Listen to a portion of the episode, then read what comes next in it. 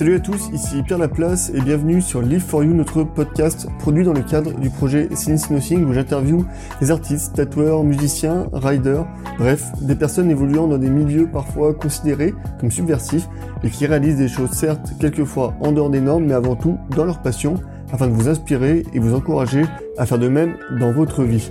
Petite précision, Since Nothing est la marque de vêtements que nous avons créée Hugo et moi en 2020 où nous prenons un lifestyle autour de notre slogan Live for You. N'hésitez pas à checker tout cela sur www.sincenothing.com. Pour revenir à l'épisode du jour, nous avons Hugo et moi l'immense privilège de recevoir aujourd'hui Alex Henry Foster. Alex Henry Foster est auteur, interprète, compositeur canadien qui s'est fait connaître avec son premier groupe Your Favorite Enemies avant de se lancer dans une carrière solo suite à la perte de son père en 2016. Avec Alex Henry, nous avons discuté de son parcours dans la musique, sur son esprit DIY qui est juste dingue et ô combien important pour lui, ainsi que son chemin de vie suite au décès de son père. Merci grandement et infiniment pour ce que tu as partagé avec nous. Vous pouvez suivre les aventures d'Alex Henry sur ses différents réseaux sociaux. Je vous mettrai tous les liens dans les notes du podcast à retrouver sur sincenothing.com, rubrique blog. Comme d'habitude, nous profitons de ce podcast pour également envoyer un peu de soutien à toutes les personnes en souffrance mentale ou qui se sentent écrasées par le poids dépression et normes sociales. Si vous en ressentez le besoin, vous pouvez joindre Suicide Écoute via le 01 45 39 40 00, 7 jours sur 7 et 24 heures sur 24. Suicide Écoute œuvre depuis 1994 à la prévention du suicide. Il y a sa ligne d'écoute où elle pratique une écoute anonyme, apolitique et aconfessionnelle grâce à la cinquantaine de bénévoles engagés qui la composent. Un grand bravo à eux. Je vais m'arrêter là et laisser place à notre conversation avec Alex. Bonjour Alex. Et bonjour à vous, ça va bien? Salut, ouais. Ça va nickel. Ah, génial. Merci beaucoup encore une fois de, de m'offrir le privilège de pouvoir partager avec vous. C'est toujours euh, avec grand bonheur que j'ai, euh, lorsque j'ai l'opportunité de parler français, parce que bon, euh, j'évolue un peu plus dans le, dans la langue, la langue anglaise, donc de pouvoir parler en français, c'est toujours un bonheur pour moi. D'autant plus en France. Donc, j'ai une, une grande affection pour, pour votre magnifique nation. Ben, nous, on te remercie aussi bah, d'avoir accepté notre invitation. Euh, et, justement, avant d'entrer dans, le vif du sujet euh, de ce podcast, est-ce que tu peux déjà nous expliquer euh, un peu ton parcours dans la musique et bah, comment tu en es arrivé justement à faire de la musique aujourd'hui? Ouais, ben pour moi, c'est un peu un parcours qui, qui moi, m'apparaît personnellement un peu atypique. C'est-à-dire que, bon, chez moi, je viens d'un milieu qui était très humble et j'ai évolué dans des quartiers défavorisés euh, à Montréal. Donc, c'était quand même euh, assez euh, difficile en tant qu'enfant de pouvoir évoluer d'une façon un peu plus saine avec mon environnement. Toutefois, à la maison, mes parents me mettaient une grande emphase sur l'art, la musique, des moments qui, qui, qui, qui me qui pouvait me servir de plateforme pour pouvoir rêver, pour pouvoir me développer. Donc, la musique est arrivée quand même relativement assez tôt dans ma vie, dans la mesure où mon père, c'est un, un, un, fan de musique, euh, Led Zeppelin, Pink Floyd, ouais. comme ça. Et ma mère, elle, c'était le rock and roll. Donc, j'avais cette... Euh, la musique était vrai, a toujours fait partie de mon environnement, mais toutefois, c'est à, à, ado, donc, moi, je suis, euh, je me fais pote avec, euh, avec un type qui me dit Ah, viens chez moi, on, va aller euh, écouter des trucs et tout ça. Donc, j'arrive chez lui et son, son grand frère avait un, un, band il, il pratiquait au sous-sol la maison. Et donc, moi, j'étais fasciné. Je me suis dit Wow, la puissance des amplis, de le voir en live, alors que pour moi, c'était des moments festifs avec mes parents, des moments significatifs avec mon père, entre autres. Donc, de voir ça en live, la puissance de la musique, ça m'a tellement marqué. Donc, par la suite, euh, euh, à l'école, fonder des bandes de punk, hardcore. Euh, et par la suite, je suis... mon parcours à l'école, à l'université, j'ai étudié en travail social et j'ai rencontré Seth, qui est le guitariste de mon groupe. Et à, partir de ce moment-là, on, a découvert une passion commune qui était la musique et on s'est servi de la musique pour pouvoir, euh, comme outil social. Donc, on allait dans des milieux euh, qui étaient défavorisés, des milieux qui s'étaient euh, gangrénés par la violence, des trucs comme ça. Et la musique permettait à certains, à, certains groupes de, de, de, pouvoir pallier à la différence, de pouvoir se réunir dans des endroits où, dans des parcs, alors que c'était habituellement l'objet de, de, de rivalité euh, de différents euh, groupes. Donc, soudainement, ça devenait un lieu de, de, partage, ça devenait un lieu de rencontre. Donc, la musique a fait partie, euh, est devenue l'extension aussi de mon, de nos actions sociales, de notre, euh, de nos valeurs, de nos valeurs communautaires. Donc, pour moi, ça a toujours fait partie de mon environnement. J'avais jamais eu la vision dans, dans, de pouvoir en gagner ma vie ou de pouvoir euh, partager à une grande échelle. Donc, ça s'est vraiment fait tout naturellement à travers mon, mon, mon désir de, de, de, pouvoir communier avec les gens. Donc, les réseaux, les réseaux sociaux sont apparus. Je me servais de la musique aussi de, pour pouvoir adresser certains, certaines réalités sociales, que ce soit le suicide, la dépression, des trucs comme ça. Donc, la musique devenait un peu euh, un élément dans le grand spectrum du partage que j'avais avec les gens sur, euh, à l'époque, c'était MySpace, l'époque avant Facebook et Instagram. Donc, pour moi, ça m'a permis d'être un, un, un, peu un, un, lieu où le partage était mis de l'avant. Donc, pour moi, la musique, c'est, ça s'est toujours fait de façon très instinctive, de façon très naturelle, je, je dirais, du, du moins in, initialement. Donc, c'est la, c'est la réponse courte. Et toi, d'où ça te vient cette envie euh, aussi de, bah, tu parlais de partage, de justement de partager tout ça, euh, bah, tes idées ou bah, ce que tu as à dire sur certains sujets? Je crois que ça provient de, de cette, euh, de, de, cette profonde solitude qui était mienne. Bon, un peu le parcours classique d'enfant unique qui grandit dans un milieu très, très difficile, très violent. Donc, nécessairement, les interactions avec les autres n'étaient pas nécessairement très positives, à défaut d'autres mots. Donc, pour moi, c'est combattre l'isolement de la façon la plus saine était de pouvoir euh, donner lieu à des rapprochements avec les gens, de pouvoir, euh, de pouvoir se livrer aussi, de pouvoir euh, s'exposer, de pouvoir s'exprimer sur certains trucs qui parfois nous, nous, nous font peur, des trucs qui nous paralysent, des trucs qui nous, euh, qui nous empêchent euh, souvent d'aller de l'avant dans nos propres vies. Et donc, on réalise que ça fait écho dans la vie de d'autres et ces partages nous permettent de grandir aussi. Ça devient un, un, groupe de support, mais qui se fait dans, dans d'une façon euh, plus informelle, plus naturelle peut-être. Donc, c'est toujours été cette, ce désir de pouvoir m'émanciper de la réalité dans laquelle j'évoluais, mais aussi dans un profond besoin de pouvoir euh, aller au-delà de ce qui, moi, me, me, me retenait, qui, qui m'empêchait de pouvoir grandir personnellement. Et, du coup, en fait, tu as trouvé euh, vraiment dans la musique le, le, le médium parfait en fait, pour, euh, pour t'exprimer au final. Ben oui, ben tu vois, parce que nous, euh, la scène locale, comme j'évoluais dans la scène punk rock, hardcore, c'était vraiment ce qui, moi, me c'était entre guillemets la famille, la communauté qui à laquelle je pouvais m'identifier ou peu importe son, son, son background social, peu importe euh, son, son cheminement de vie, au, au, final, les gens se réunissaient, la musique devenait un peu le soundtrack d'un besoin qui était beaucoup plus profond et, qui était partagé à différentes, façons par la majorité des gens qui étaient présents dans une salle, aller voir des, groupes qui, euh, qui avaient aucune prétention autre que de pouvoir s'exprimer, de pouvoir être un catalyseur de rencontres, briser l'isolement de ce que nous, on pouvait vivre euh, au quotidien. Donc, cet aspect de communauté, c'est ce besoin fondamental que je me découvrais aussi a été vraiment euh, a été vraiment euh, shaped, j'ai pas le mot en français, désolé, c'était vraiment formé par euh, ces années formatrices pour moi dans des dans des concerts euh, punk rock hardcore, avoir des gens à pouvoir se pas simplement se défouler mais pouvoir être soi dans la mesure où c'était excessivement difficile pour moi parce que comme je vivais toujours du mauvais côté de la traque de chemin de fer, comme le veut l'expression anglaise. Euh, donc, j'étais toujours assez prêt pour voir les, autres, euh, les autres enfants qui, qui, eux, avaient une vie qui me semblait inatteignable, un, peu un, rêve inavoué pour moi, mais aussi assez proche pour être l'objet de bullying, des trucs comme ça. Donc, avait déjà, j'avais cette, cette compréhension d'une réalité qui était profonde, où on, il y avait une ostracisation des, euh, des jeunes qui me ressemblaient moi euh, dans ma dans ma condition sociale, mais des gens aussi qui, qui, qui vivaient une autre forme aussi de abject, de rejet, parce que bon, pas la même couleur de peau, pas la même religion, des trucs comme ça. Donc, cette, cette réalité pour moi,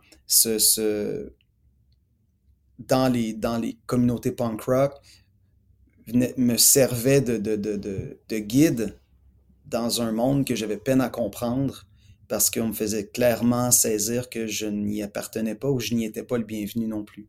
Donc, alors que lorsque j'étais dans ces, dans ces concerts, lorsqu'on se, se réunissait, des trucs comme ça, des discussions, euh, donc, je me sentais, je me sentais non seulement accepté, mais j'avais pas à me poser la question si j'y avais ma place parce que les gens qui m'entouraient étaient tous différents, ils, avaient tous leur propre nature. Donc, ça me permettait d'être libre, ou du moins de pouvoir euh, goûter à ce que cette, liberté pouvait être, alors que je ne l'avais pas dans d'autres, dans la vie en général. C'est déjà très sérieux, c'est déjà très sérieux comme, comme entrevue. Pour euh, dévier un peu sur un, sur un autre sujet, tu parlais justement un peu de liberté. Je trouve que peut-être que peut-être que tu vas en parler mhm. aussi euh, pour la prochaine question. Euh, comme on disait en off, il y a un truc qu'on aime beaucoup chez toi, c'est ton esprit DIY.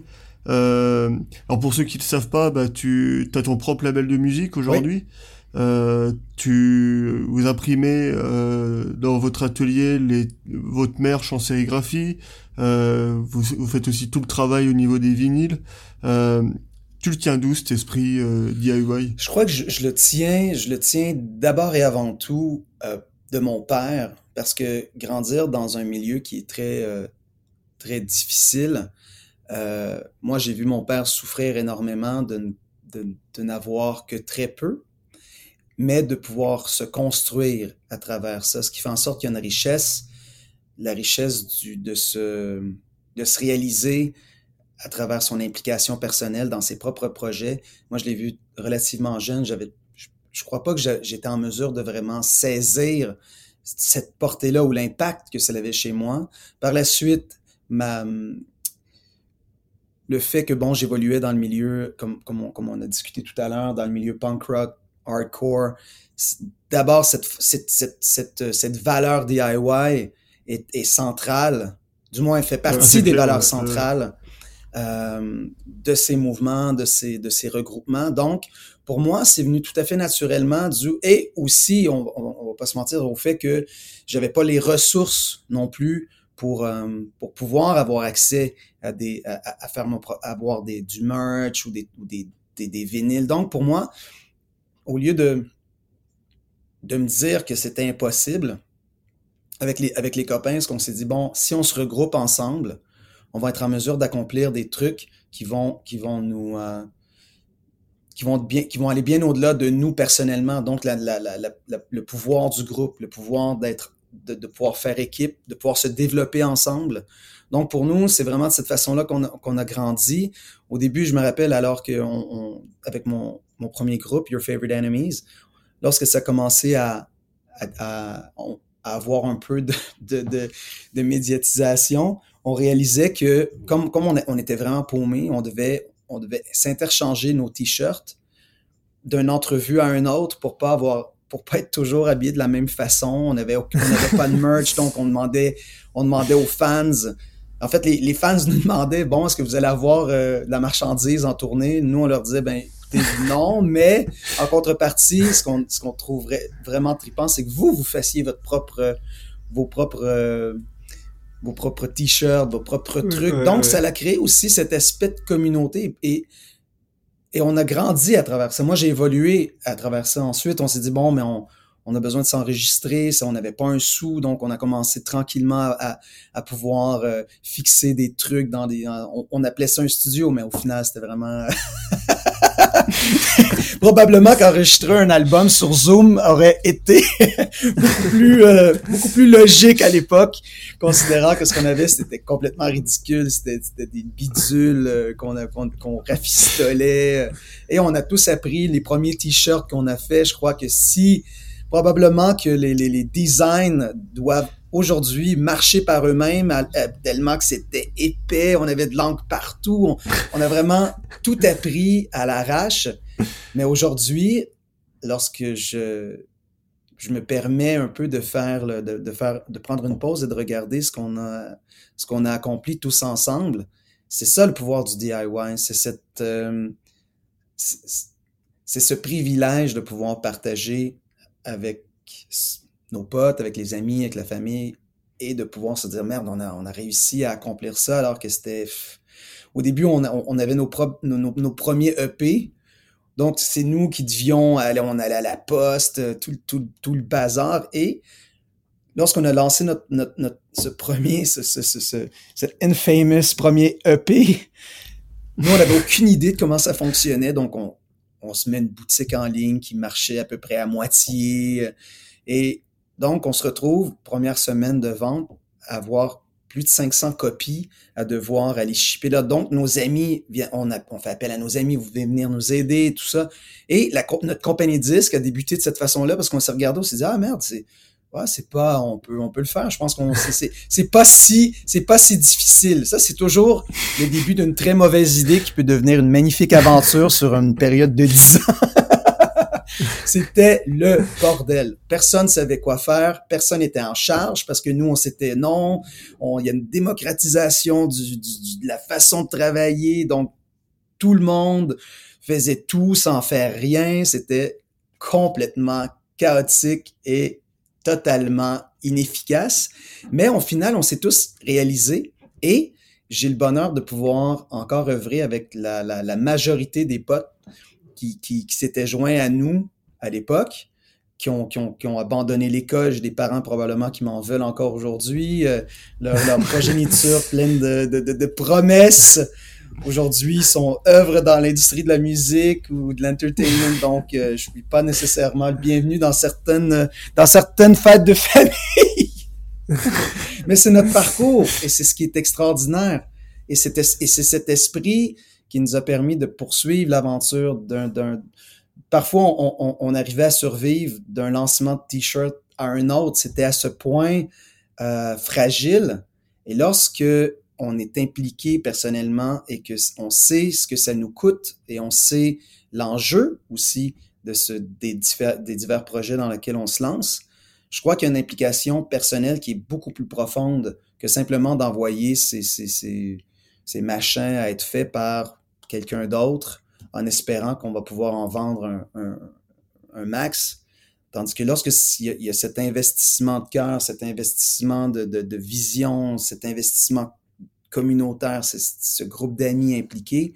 Donc, euh, l'idée de faire un t-shirt peut sembler complètement ridicule et je pense que vous, alors que vous, évoluez, vous évoluez vous-même dans ce milieu-là, vous savez que, bon, euh, parfois, nous, on se faisait des, des, des, des, des rencontres, on se disait, OK, bon, euh, si on vend, on vend pas tant de t-shirts, euh, bon, il faut fermer boutique, dans quelle mesure on peut continuer? Donc, c'était toujours de poursuivre, de pousser le maximum, toujours, ce qui nous permettait de pouvoir à la fois survivre d'un projet à un autre, mais ensuite de s'améliorer et de réaliser que, bon, il y, avait une réalité qui, qui, qui nous échappait qui, et dans laquelle on pouvait, on pouvait se développer. Donc, tous et chacun se sont, euh, nous sommes développés et on arrive aujourd'hui, des années plus tard, et c'est pas moins engageant, mais ça, parfois ça paraît un peu plus simple qu'au début.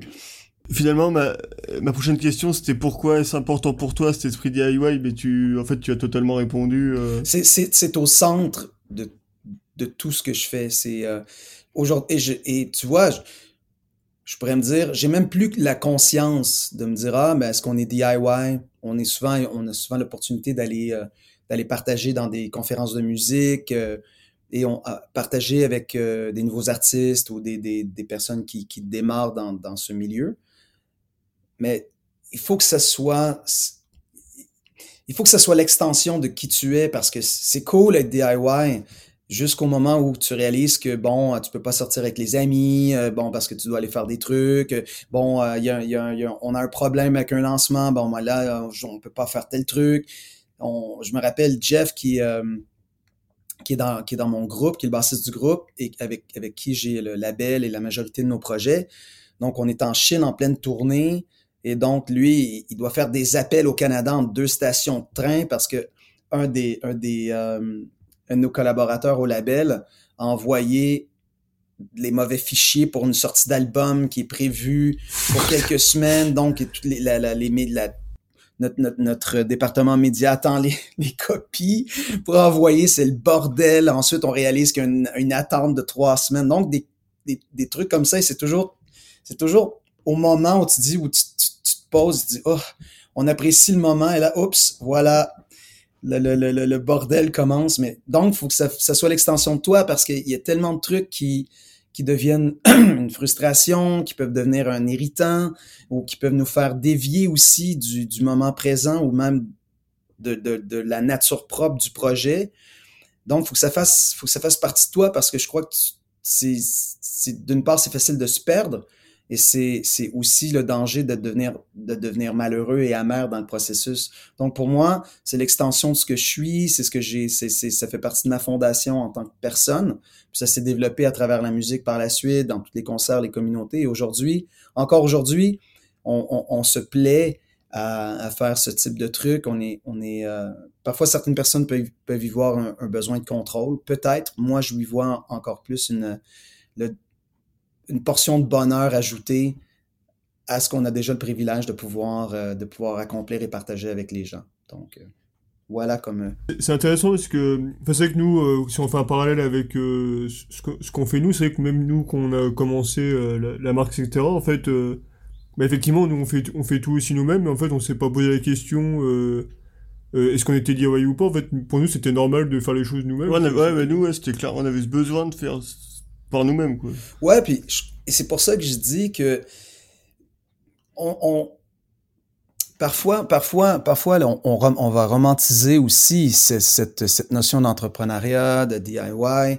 Et moi, je, ne crois pas qu'il y a une plus grande valeur dans, ce que je fais que quelqu'un d'autre qui, pour lui, se dit non, mais c'est complètement ridicule. Le temps que tu prends à faire des conneries, quelqu'un d'autre, tu peux payer quelqu'un d'autre pour le faire. Et bon, euh, du coup, tu tout ton agenda est ouvert pour faire de la musique, pour faire un paquet de trucs. Donc, il y a une notion de liberté qui vient. Mais donc, je crois qu'il faut vraiment que tu aies ce désir de, de te lancer dans une aventure folle, qui souvent, le résultat n'est pas à la mesure de l'implication personnelle et financière et organisationnelle, mais ça fait partie de toi, ça fait partie de ton bagage, ça fait partie de ton ADN et je crois que vous, vous le vivez à tous les jours, d'être en équipe, d'avoir différentes perspectives, d'avoir cette vision-là, de pouvoir s'encourager mutuellement aussi lorsque parfois c'est décourageant. Parfois, il n'y a pas que des bons coups et les bons coups sont rapidement, font rapidement place à d'autres, à, un nouveau projet, mais les, les, les, mauvais coups, eux, ont un gros impact sur le prochain projet à venir, si projet il y a. Donc, euh, c'est toujours un peu marcher comme sur un fil de fer. Euh, mais je crois que lorsqu'on qu'on arrive simplement à, accepter que c'est ce qu'on c'est ce que l'on est, je crois que c'est il y, a, une grande il y a un grand bonheur, il y a une grande satisfaction aussi de se livrer dans ces projets et d'y être impliqué à ce point, dans la mesure toujours du possible, évidemment, tout, tout dépendant à quelle étape de, notre croissance on est dans nos projets. Mais je crois que moi, je ne pourrais pas même m'imaginer euh, ne pas être impliqué de près ou de loin dans cette vision qui est la mienne. Donc, euh, ça, je serais très, je crois que je serais très, très malheureux et j'aurais envie de faire d'autres trucs au final. Ah mais ouais, ça, on ressent un peu le même truc, nous. Euh, des fois, on se dit, imaginons que la marque grandit, par contre, nous, on s'imagine pas ne, ne pas garder la sérigraphie, quoi. Pour nous, c'est impensable. Quoi. Ah ouais, puis nous, tu, tu, vois, je crois que votre histoire me fait énormément penser à The Hundred, une marque de, de skateboard qui ont commencé, c'est ouais. deux, ouais, ouais, deux, mecs un peu paumés, un peu comme nous. Euh, au final, tu commences, tu as une idée, tu dis c'est un peu con, tout le monde te, te décourage. Ensuite viennent les, les, grandes questions, les grandes qui, qui sous-entendent de grandes décisions de personnel, de vie dans notre cheminement. Mais je crois que quand tu suis ton instinct, tu, tu mises sur toi. Il y a ça aussi, il y a cette notion que il y a personne qui va venir à ton secours. Il y a personne qui, oui, les amis, la famille à un certain, un certain point, mais personne va venir à ta rescousse si tu te plantes. Personne va, va déterminer que tu dois te lever plus tôt pour aller, euh, pour aller continuer le boulot. Personne va te, va, personne va comprendre si tu, tu, manques certains événements euh, qui pour d'autres sont significatifs ou qui, ou qui c'est impensable que tu t'as pas vu depuis longtemps. Donc, il y a cette notion aussi que tu mises sur toi. Et miser sur soi, je trouve une, ça peut créer un grand vertige pour des gens qui n'ont pas, euh, qui n'ont soit pas beaucoup de, un regard positif sur eux-mêmes.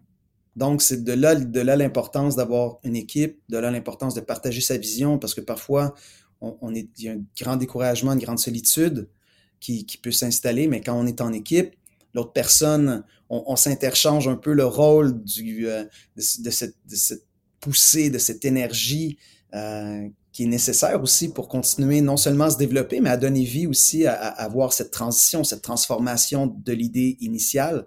Donc pour moi, je, trouve que c'est tellement, euh, c'est tellement passionnant. Il y, y, a, une effervescence, il y a une euphorie aussi de voir se concrétiser ces projets. Donc pour nous, de pouvoir faire, lorsqu'on a commencé à, suivre, euh, en fait, lorsqu'on a, lorsqu'on a décidé de se lancer dans le vinyle, on y, un peu, un peu comme tout le reste, on n'y connaissait absolument rien. Donc, on, à l'arrache, on fait des, on, se demande comment ça fonctionne tout ça. Puis, on se dit, on n'a pas la capacité d'une part financière et organisationnelle de pouvoir évidemment avoir une, une presse euh, de, vinyle. On parle, on est, en 2010 environ. Donc, c'est vraiment le, début, début, c'est le retour très de niche du vinyle. Donc, on n'a absolument pas les ressources financières pour s'embarquer dans, un, dans une aventure aussi folle, ne sachant pas nécessairement si cet investissement-là va nécessairement rapporter en termes de projet, parce qu'on parle, c'est rare qu'on peut, c'est rare qu'on pense de façon économique quand on lance un, lorsqu'on a une vision, lorsqu'on lance un projet. Cette réalité-là vient bien assez tôt. Donc, on se dit, OK, mais comment qu'on pourrait faire? Tout ça? Là, on découvre le late cut, qui était la, la, version un peu euh, dinosaure de la façon de faire des vinyles, qui est à la pièce, un à un, en real time, mais vraiment le, le, le du gros boulot, hyper, hyper complexe, aucune marge d'erreur. Donc, et un des membres du, groupe, qui est un, des guitaristes du, groupe Ben, dit, écoute, moi, moi j'embarque, j'ai vraiment envie de, de, de, tenter le coup, tout ça. Donc, on s'équipe, on, on, arrive à on arrive à peine à pouvoir couvrir le minimum nécessaire. Et là, on se dit, yes, on a tout le matos, on commence, et ah, ça va être génial, c'est super.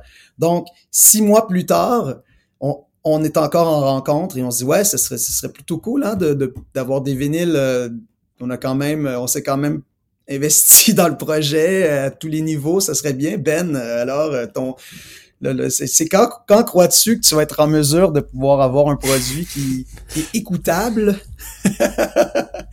Donc, toute cette, cette, cette, courbe de fou d'apprentissage où on se donne, ou de la frustration, des trucs comme ça. Et ensuite, comme on avait la, notre, notre, notre, notre, atelier de sérigraphie, moi, je me disais, ah, mais ça serait bien de faire un truc avec les vinyles qui est vraiment collector, qui est vraiment unique, de jumeler de jumeler cet aspect euh, très roots de la création de vinyle avec l'aspect très euh, très old school aussi de, de la sérigraphie. Et là, c'était le début d'une autre, d'une autre aventure qui était assez extraordinairement désastreuse.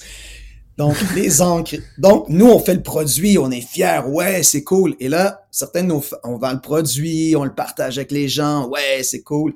Là, on commence à avoir des amis qui, proches de nous, qui nous écrivent et qui nous disent, qui nous appellent, ils nous parlent, ils disent, écoute, Alex, euh, je vais pas t'embêter avec ça, mais vos vinyles, ils, sont vraiment beaux, c'est vraiment extraordinaire, mais écoute, euh, ça a complètement bousillé ma, ma, ma table. Euh.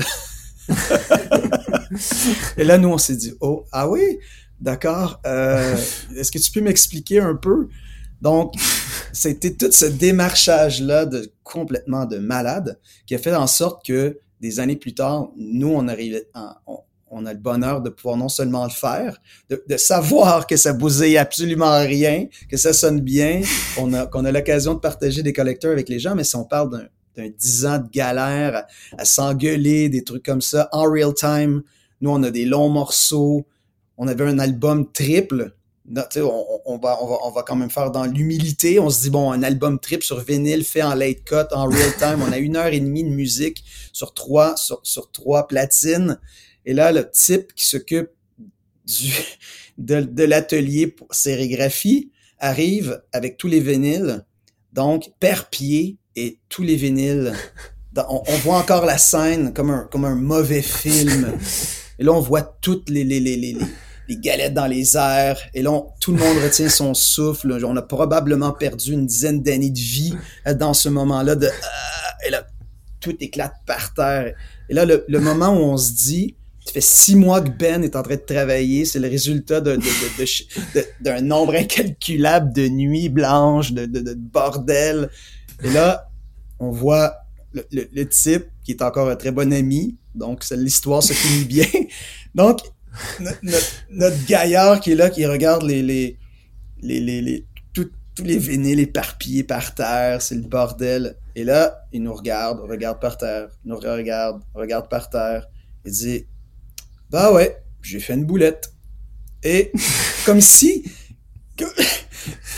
comme si cette petite expression, on avait tous envie de, de lui sauter à la gorge.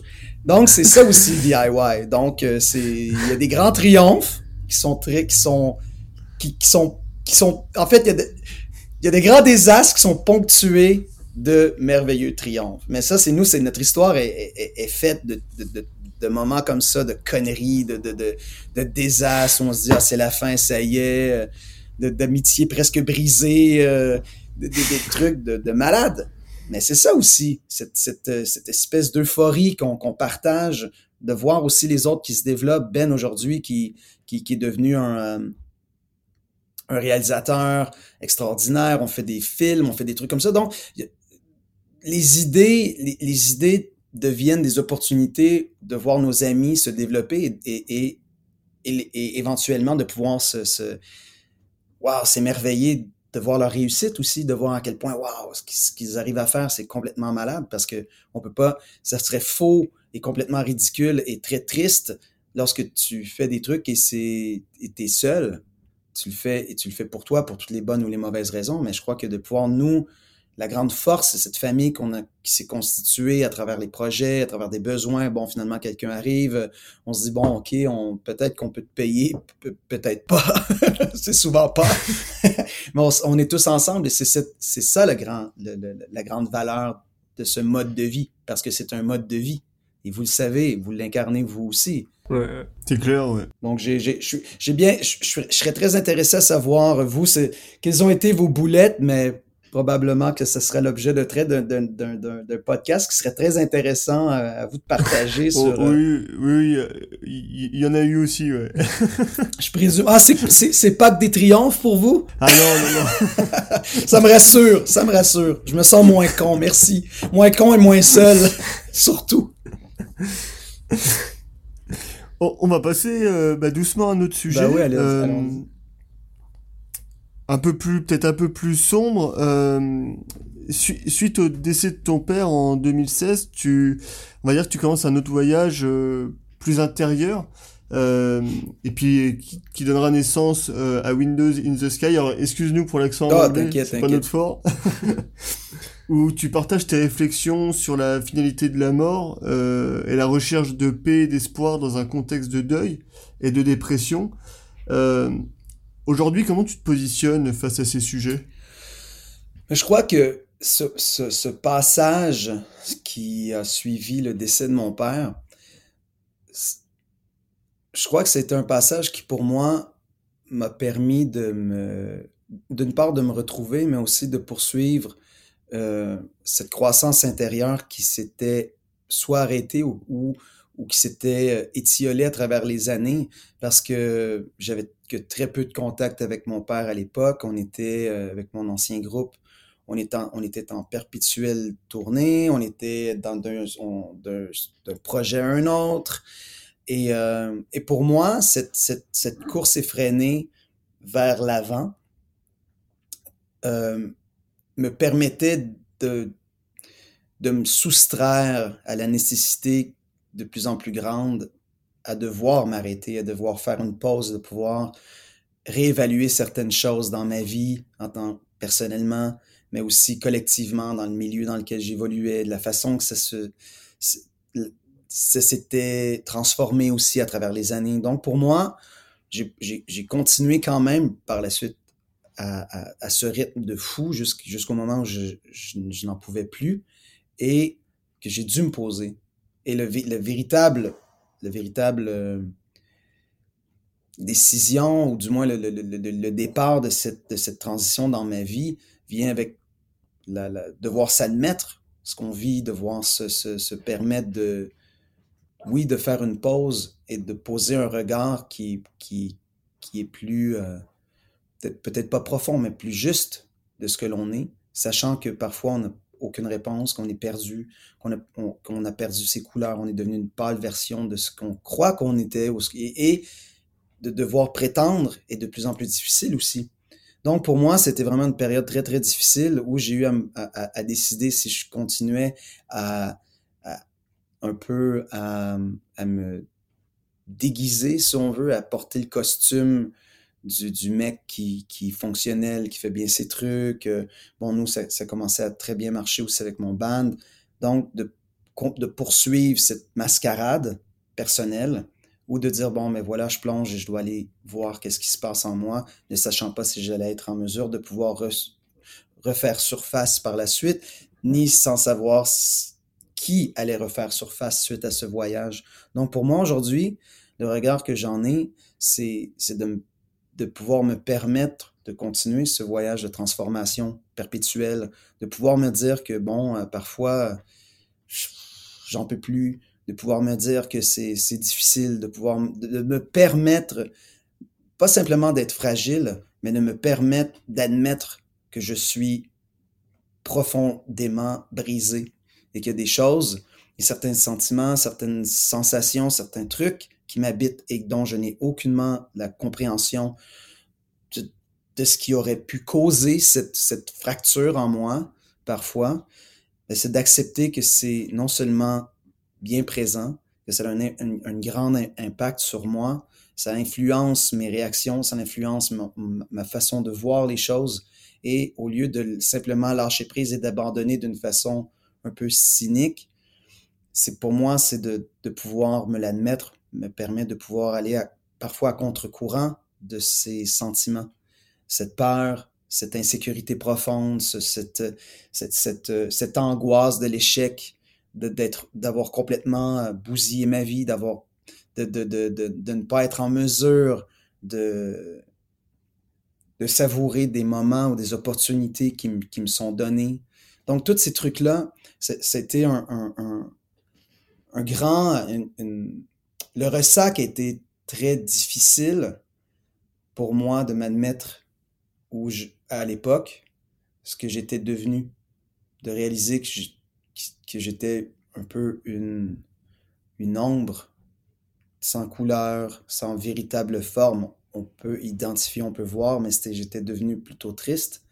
Alors que dans un environnement où c'est toujours euh, festif dans la nature du milieu dans lequel j'évolue. Donc, cette supercherie affective était d'autant plus difficile pour moi à porter. Donc, il y avait une grande, solitude parce que tu veux pas, si tu te l'admets pas, tu veux pas le partager avec les autres qui qui te voient, les gens te voient souffrir, viennent vers toi. Ceux qui viennent vers toi t'ont comme un peu démasqué, donc ces gens deviennent dangereux aussi. Donc tu dois, tu dois euh, prendre une distance avec ces gens qui au final voulaient te faire du bien parce qu'ils t'ont vu. Et, les gens qui te voient, c'est des gens qui t'aiment, c'est des gens qui, qui portent attention. Et pour moi, ça c'était, c'était c'était effrayant. Ces gens étaient, étaient des gens que je devais absolument euh, me tenir, euh, me tenir à l'écart parce que c'était c'était la lumière qui venait réfléchir, euh, qui venait au final dévoiler qui j'étais devenu, ou peut-être ce que j'étais, ce que j'ai toujours été, et qui finalement n'était plus, j'étais plus en mesure de, pouvoir le cacher à un certain point. Donc c'était toute cette longue période de pouvoir m'admettre cette réalité et ensuite de se dire bon mais qu'est-ce, on part d'où? Avec ça C'est bon, oui ok je l'admets, c'est bon. Euh, je rends les armes, euh, et on part de où? Je suis qui? quelles, sont, quelles sont mes valeurs? Est-ce que je dois me faire confiance? Est-ce que je dois suivre mon instinct? Dans quelle mesure mon instinct ne va pas me ramener exactement dans le même marasme dans lequel je tente par-dessus tout de me sortir, de m'émanciper? Donc, c'est ce combat perpétuel, euh, il y a une grande fatigue émotionnelle qui s'installe et ça vient, ça, te bouffe l'espérance de jour meilleur aussi. Donc, ça, c'est comme un cercle vicieux et c'est perpétuel. Donc, ça demande énormément de patience, ça demande énormément d'amour des gens qui t'entourent aussi, de, un peu de, de te réaccueillir dans un milieu qui, au final, tu, tu, te reconnais plus. Donc, lorsque moi, je suis revenu de cette période, de cette longue période, la réadaptation à mon mode de vie, en de vivre en communauté, d'être, de pouvoir me permettre de prendre du temps pour moi, de de pouvoir m'admettre des trucs, des choses qui, qui, étaient encore très sensibles pour moi. Donc, c'était une grande adaptation. Et, et je dois encore aujourd'hui vivre avec ces stigmates. Mais j'ai appris à ne plus en avoir peur. Et doucement suivre mon instinct, que ce au niveau créatif, cette liberté créative m'a énormément, m'a énormément aidé parce qu'avec avec mon ancien groupe, on était dans un contexte où c'était, il y avait une plus grande, un idéal qui était démocratique, je pourrais dire, dans la mesure où chacun devait participer à la mesure qu'on, de la nature du groupe, tandis qu'aujourd'hui, il y a des trucs que je me permets de faire que jamais j'aurais osé faire avant, de peur de, de faire rire de moi, de peur de, de, de, choquer, de peur de décevoir. Donc, aujourd'hui, c'est une collaboration qui, qui, qui, me, qui me permet de pouvoir continuer ce voyage personnel, voire spirituel, dans mon parcours à moi, et de voir que je le fais avec des gens qui m'aiment, qui, qui, qui m'ont réaccueilli, qui, qui m'ont réapprivoisé, et vice-versa. Donc pour moi, c'est de le vivre et de l'accepter. C'est souvent difficile, parfois j'ai de longues périodes sombres, euh, et c'est de pouvoir dire que c'est OK, de pas avoir à me cacher, de plus avoir à, à feindre d'être quelqu'un d'autre et de, et de, et de s'apprécier même lorsque c'est difficile, lorsque c'est insoutenable. Et je crois que ça, ça, ça, donne aussi une plus grande sensibilité à, à la souffrance des autres. Parce que ce que tu t'admets, tu invites par la suite, tu, reçois les gens comme ils sont parce que tu comprends ce que tu vis. Parfois, tu comprends rien. Sauf que cette, dimension de, de, de lâcher prise te, t'offre cette, cette possibilité d'aller à la rencontre de l'autre et de laisser l'autre venir à ta rencontre. Ce qui pour moi avant était toujours bien organisé, toujours très safe, je dirais, parce qu'il n'y avait aucune implication personnelle véritable J'étais impliqué personnellement, mais les gens ne me connaissaient pas. Les commentaires que j'avais de mes amis disaient Ouais, mais on, ça fait dix ans qu'on partage à tous les jours, on n'a jamais su que c'est ce que tu vivais. Quelle tristesse! Quelle tristesse! Parce que donc j'étais devenu à ce point un expert de, à me déguiser, à prétendre, à feindre. Quelle tristesse! Donc aujourd'hui, bien que ça me demande, ça me demande beaucoup d'efforts, mais de pouvoir dire les choses comme elles sont et d'être honnête sans avoir à savoir si c'est vrai. C'est ce que je vis, c'est ce que je ressens. C'est peut-être complètement fou, ça n'a peut-être aucun sens. C'est un ressenti qui n'est pas du tout fondé dans quoi que ce soit de, de, de raisonnable ou de, de, de, de pertinent, mais c'est l'acceptation du sentiment dans un contexte irrationnel et l'admission la, de cette euh, irrationalité te permet de pouvoir aussi euh, faire face à ces sensations, ces sentiments qui te bousculent, qui te, qui te paralysent, qui, qui, qui, qui, sont en train de un peu de brimer ton bonheur, aussi un peu de, de te faire perdre l'équilibre. Donc pour moi, c'est toujours dans cette mouvance. Et parfois, c'est Parfois on tombe aussi, parfois on se fait, on se fait du mal, on fait du mal aux autres. Quand les gens qui vivent une grande souffrance et qui, qui abordent cette souffrance, les gens qui les entourent doivent faire preuve d'une grande mesure d'amour parce que c'est souvent les gens autour qui, qui souffrent. Ils souffrent de te voir souffrir. Parfois, ils vont souffrir d'être la source de tes souffrances. Parce que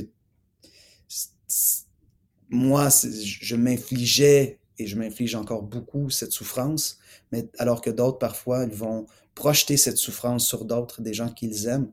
Et donc, il y a une grande part aussi de culpabilité qui vient de, se dire, ah, mais ça, c'est pas possible, je peux pas faire ça aux gens, aux gens que j'aime.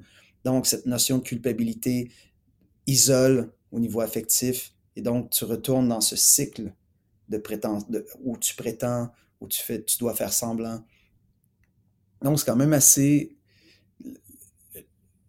Le cœur, la souffrance du cœur, c'est quand même quelque chose, c'est quelque chose qui à la fois peut être simple, mais d'une incroyable complexité.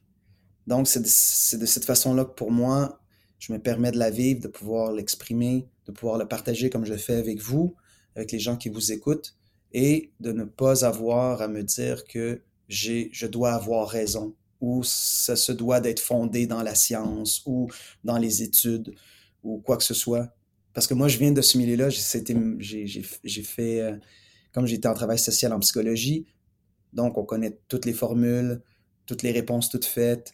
Donc, euh, et ça aussi, ça devient un piège qui, qui, qui nous permet de, perpétuer aussi cette mascarade. Donc, euh, mais bon, ça va beaucoup mieux aujourd'hui. Du moins, aujourd'hui, ça va bien. Il y a aussi, euh, tu, tu vois, on parlait tout à l'heure un peu de justement d'admettre quand on est vulnérable ou fragile, mais il y a aussi un contexte sociétal qui fait que c'est compliqué. Euh, de l'admettre ou parce qu'on voit on voit de plus en plus tu vois il y a un peu une espèce de forme des fois il y en a qui appellent ça une, un peu une dictature du bonheur qui se met en ah, place dans la société. Et, puis, et, puis, il faut montrer qu'on est euh, qu'on est agité quoi. Ouais il faut montrer qu'on est actif mhm. qu'on qu'on fait des choses qu'on et du coup euh, s'admettre être vulnérable ou fragile à un moment donné c'est un c'est un arrêt sur sur ces choses là puis, puis, même euh, enfin même pouvoir enfin pouvoir avoir la possibilité de, de, de, voir les choses autrement, en fait, de, de, de se dire, ouais, c'est possible de, de réinterpréter le monde, ça c'est bah ouais, bah. C'est d'autant plus complexe que tout, tout ce que vous dites est tellement vrai et juste, et que maintenant ça se situe et euh, ça se contextualise dans, un, dans une mouvance où euh, le senti et le ressenti fait foi de tout. Donc, il y a une polarisation des débats, il y a une polarisation euh, des états aussi euh, personnels. Donc, ça devient une plateforme, ça devient un agenda, c'est instrumentalisé. Donc, ça devient de plus en plus complexe de pouvoir s'exprimer parce que oui, il y a la partie que vous avez si bien exprimée où au final on prend une photo, gros sourire, les trucs machin, euh, on, on, doit un peu retoucher les, ici la, la, la, luminosité, les trucs comme ça pour paraître heureux et au final une fois qu'on a pris la photo, euh, le sourire fait place à la réalité et la réalité est souvent tout autre. Et oui, il y a une pression qui vient. Surtout, et, et je dirais que c'est une pression qui, qui, qui est générale, et moi, dans le milieu dans lequel j'évolue, il y a cette espèce de d'acceptation du faux, cette espèce de, de, de c'est exacerbé d'une façon qui, qui est malsaine, parce que bon, les gens sont scrutés complètement, leur vie, et, et, et il y a un, un, Et les artistes se prêtent au jeu aussi, pour, pour finalement marchander des projets, marchander la musique, des trucs comme ça. Donc, il, il, c'est triste lorsque ça se doit d'être fait.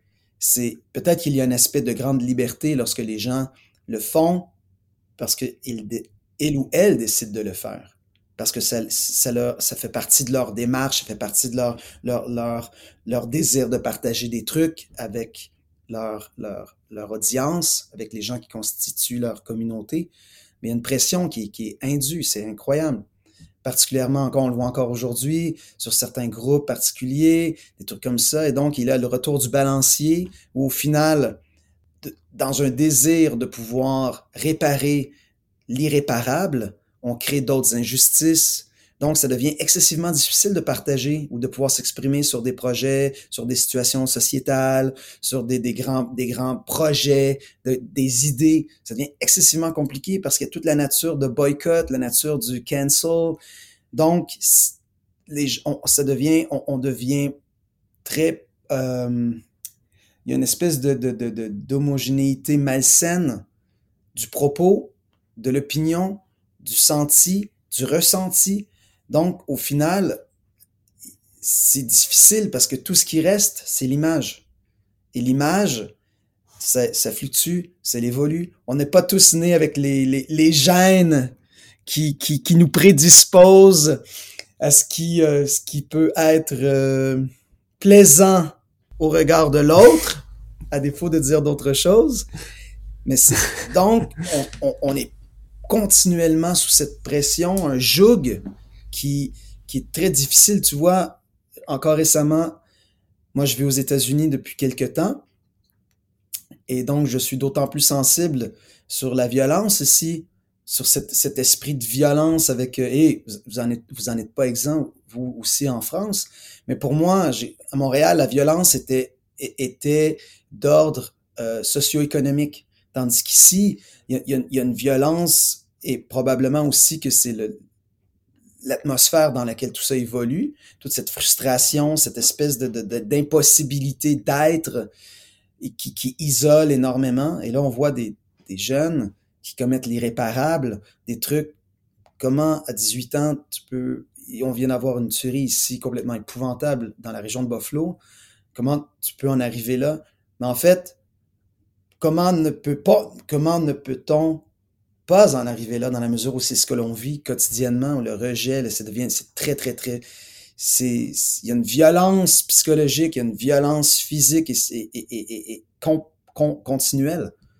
Donc, on, on, on, évolue, certaines personnes sont mieux outillées que d'autres pour pouvoir faire face à cette pression continuelle, alors que d'autres n'ont pas ce, ce, ce, cette, euh, cette disposition personnelle ou ce un peu cet encadrement euh, familial ou les copains, tout ça. Donc, c'est vraiment, ça devient de plus en plus complexe et le rapport à l'autre est, est de plus en plus codifié, qui fait en sorte que c'est de moins en moins instinctif, c'est de moins en moins naturel. Donc, on, on, se doit de devenir tous et chacun un peu des personnages, on devient un peu le... le, le... Ouais, c'est clair. Ouais. Et c'est accepté puisque ça, ça, devient presque inconscient. Et, et, là, il y a une génération complète qui, qui, qui est née sur l'Internet, qui, qui, qui voit leur vie être, être étalée depuis la leur naissance mmh. sur les réseaux sociaux, qui, qui, qui, grandissent dans cet environnement, dans cette espèce de mentalité de perfection, de, de toujours de, de, de, ne rien manquer comme occasion, de pouvoir toujours performer, ce besoin de performance, qui, parfois la, performance est aussi ce, cette projection de soi vers l'autre. Donc, c'est cette continuelle euh, état où tu dois te comparer aux autres. Donc, tu es toujours scruté et, tu deviens ton, pire juge. Et c'est là que ça, devient...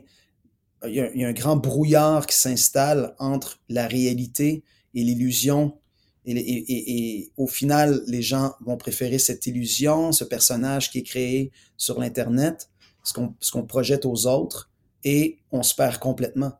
Et moi, c'est un peu à ma façon, ce que moi j'ai vécu lorsque, suivant le décès de mon père, lorsque moi j'ai réalisé que finalement j'étais devenu euh, une création de, de, de, de qui, qui, me permettait de, de pouvoir continuer cette vie de fou, sans avoir jamais à me remettre en question et à affronter mes peurs, affronter mes, mes, mes, ces malaises, ces, ces, ces, ces brisures, ces fractures émotionnelles.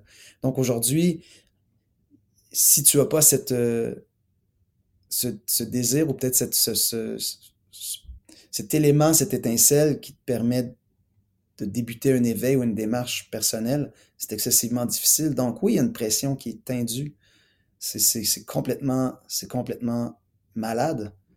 Et c'est ce qui nous ramène souvent aux valeurs les plus fondamentales de l'être humain, c'est-à-dire de se, de se réunir et, on, et tu vois ce que moi, ben en fait, vous, vous voyez ce que moi je, ce que moi je vis de plus en plus et ce que j'ai le bonheur de pouvoir partager avec les gens, c'est cet esprit de communauté. Il y a ça aussi.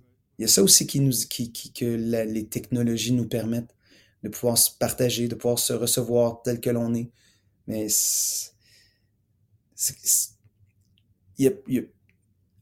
comme il y, a, de moins en moins d'endroits où on peut aller à la rencontre de l'autre ou se, se, disposer à être reçu, ça aussi, c'est excessivement difficile. Donc, tout ce qui te reste, c'est toi, ton appareil et les quelques personnes auxquelles tu t'exposes en espérant être vu. Et l'instant d'un clic, l'instant d'un pouce, l'instant d'un cœur, l'instant d'un emoji, on se parle plus, on s'envoie des, des dessins que d'autres ont créés pour exprimer une émotion qui est tellement beaucoup plus euh, large et complexe et extraordinaire, mais c'est résumé en un petit dessin qu'on s'envoie, parfois simplement pour se dire je t'aime. Mais je trouve qu'il y a une grande tristesse dans cette, euh,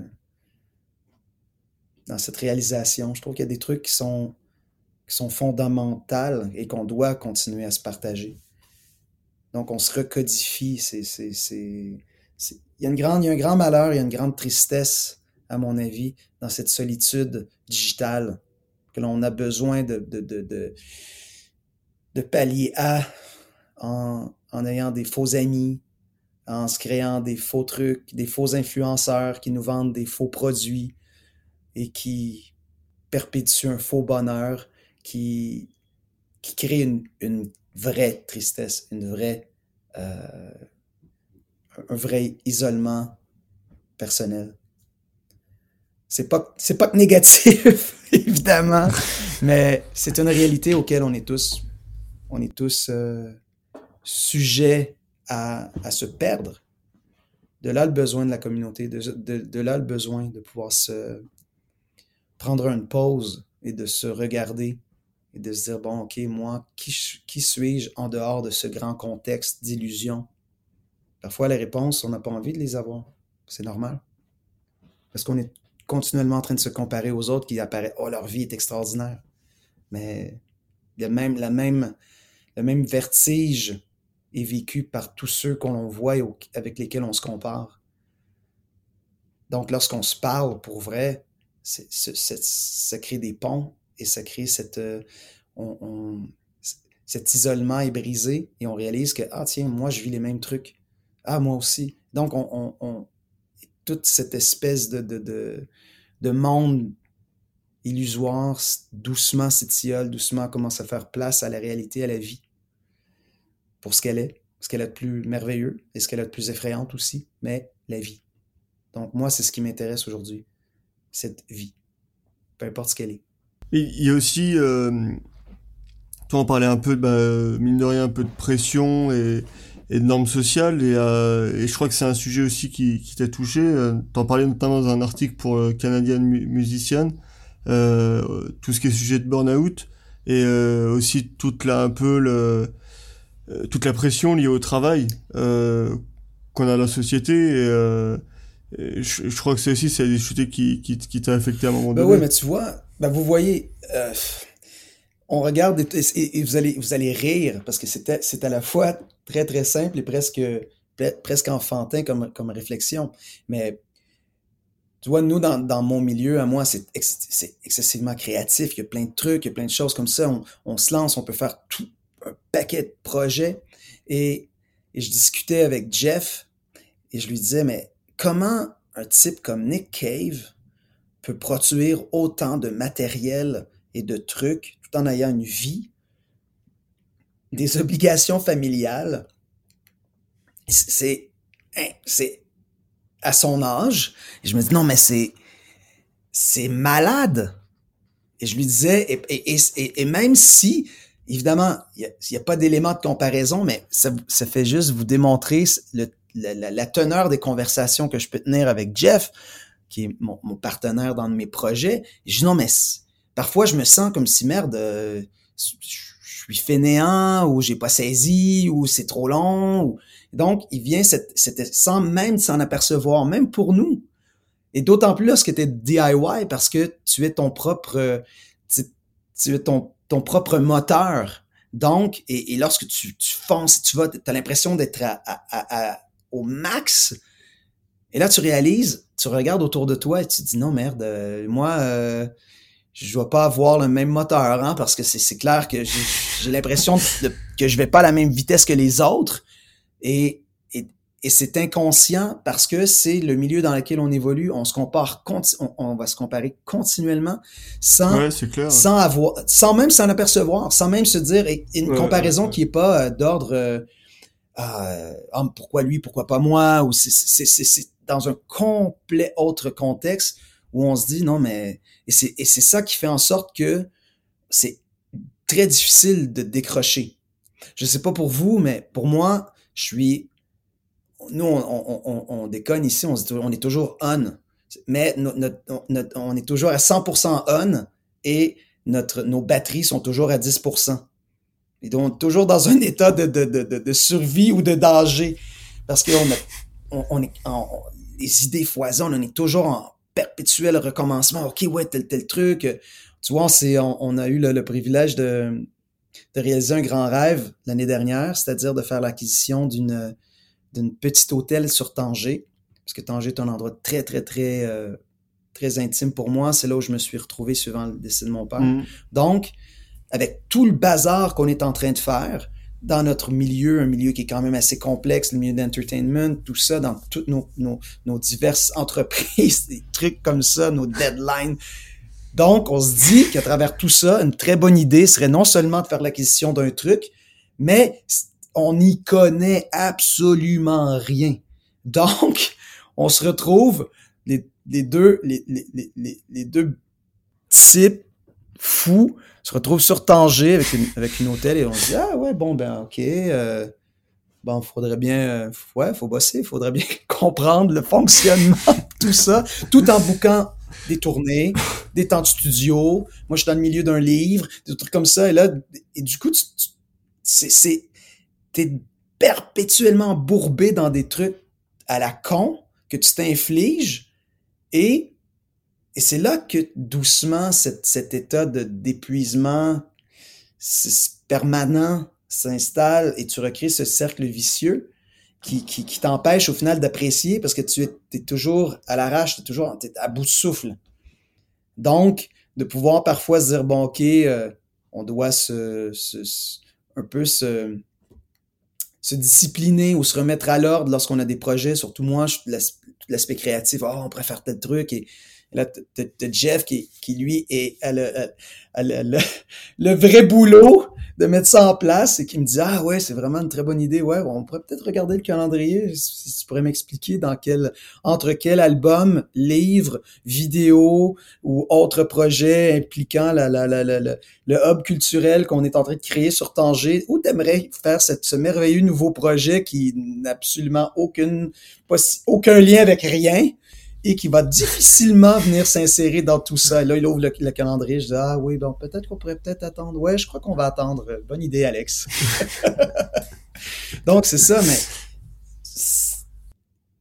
c'est, ça vient, ça vient avec cette, ce désir de vivre, ça vient aussi avec cette détermination de se, de se réaliser et de trouver l'équilibre, c'est excessivement difficile. Pour, il y a des gens qui, qui, qui ont cette capacité, pour moi, ça m'échappe complètement. Euh, je vais jamais me poser de questions à savoir, bon, est-ce que j'ai l'énergie pour le faire? Est-ce que, pour moi, ce qui est important, c'est lorsque je débute un truc, d'arriver à la fin, de pouvoir, de pouvoir le concrétiser. Peu importe la résultante par la suite, le succès ou non, pour moi, ça m'est véritablement égal, mais c'est vraiment d'arriver à la conclusion où, OK, on avait cette idée, on y a travaillé, on l'a fait.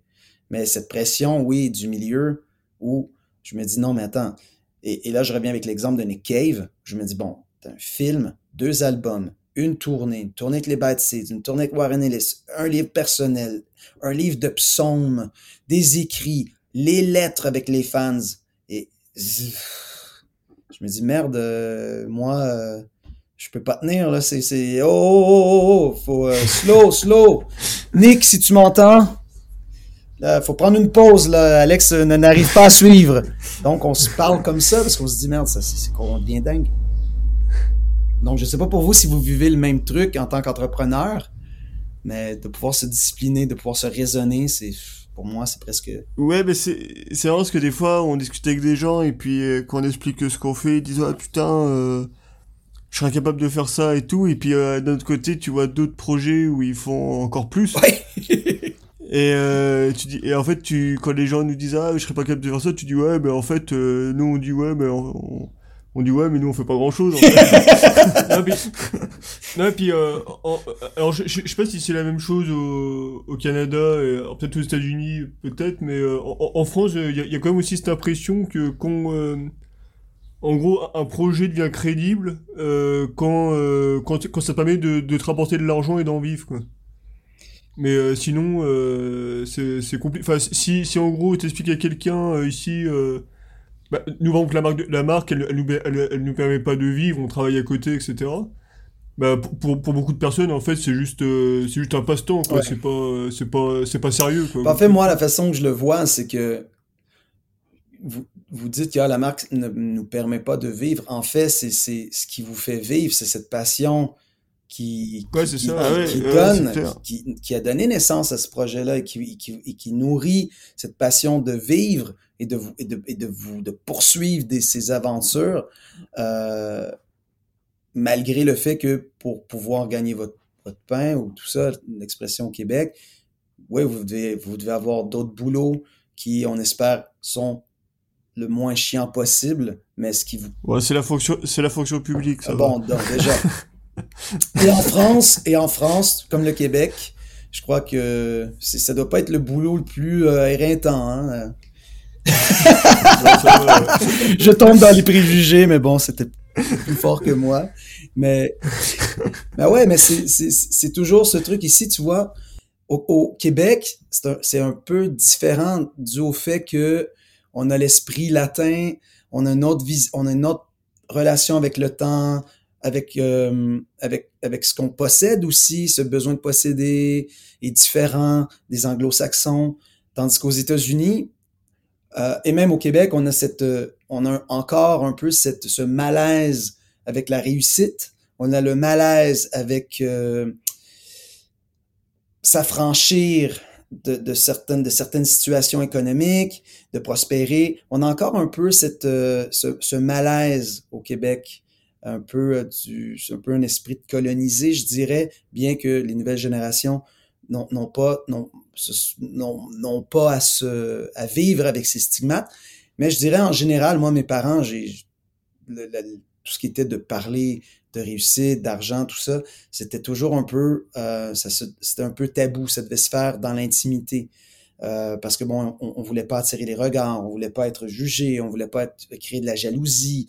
Donc, cet esprit de village, moi, j'ai grandi dans cet environnement-là, bien que moi, comme mon, comme mon père avait pas grand chose à... il y avait pas il y avait pas énormément de, de, de sujets avec lesquels il pouvait se, se, se, se, braguer se dire ah, regardez comment je suis euh, je suis extraordinaire mais tandis qu'aux États-Unis la notion avec le succès est complètement différente c'est-à-dire que tu travailles et, et, et, et pousse et tu vas tu vas créer tes opportunités tu sais, vraiment défonce-toi et on va tu vas attirer l'attention quelqu'un va vouloir partager tes idées quelqu'un va vouloir avoir s'associer à toi donc c'est toujours la notion de travail est excessivement euh, présente, particulièrement sur la côte euh, Est. Donc, c'est l'expression New, New York Minute. Donc, tu dois toujours, tu es toujours constamment en mouvement, tu es toujours constamment dans des projets, constamment dans une, dans une, dans une rencontre. Tu, dois toujours faire pousser tes trucs parce que c'est miser sur soi, mais pff, à la puissance 1000.